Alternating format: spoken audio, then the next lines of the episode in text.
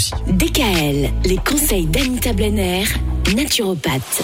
Anita, cette semaine et depuis hier, nous parlons de détox. On expliquait hier que notre corps a des organes qui sont capables de faire de la détox, en l'occurrence les organes émonctoires. Parfois, il faut les aider. Mais quels sont-ils, ces organes émonctoires?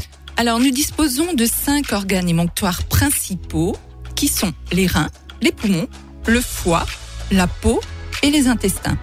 Et ces organes agissent comme des usines de filtration et d'épuration sanguine. Mais quand on dit émonctoire, ça veut dire de l'intérieur vers l'extérieur qui permet de, de dégager Voilà. finalement. Exactement.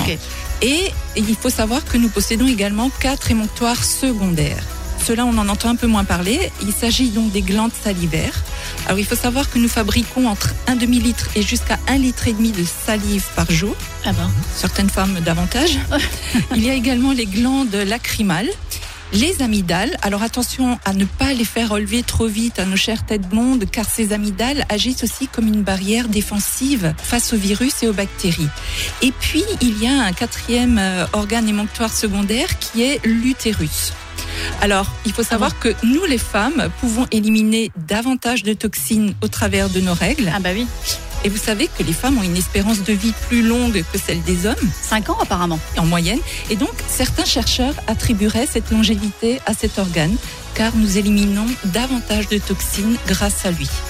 Et puis donc, quand le seuil de toxémie est à son comble, il est impératif d'aider ces organes émonctoires à se vider de leur poison afin de retrouver leurs fonctions respectives. Et est-ce qu'il y a des, des symptômes justement quand on se rend compte qu'il y a un organe qui est euh, trop plein de ces toxines? Oui, c'était le sujet de la semaine dernière sur les maladies de col et les maladies de, De- cristaux. de C'est cristaux. justement quand on a un organe qui est saturé, qui n'arrive Mm. plus à éliminer, là apparaissent des maladies et des inflammations en tout genre.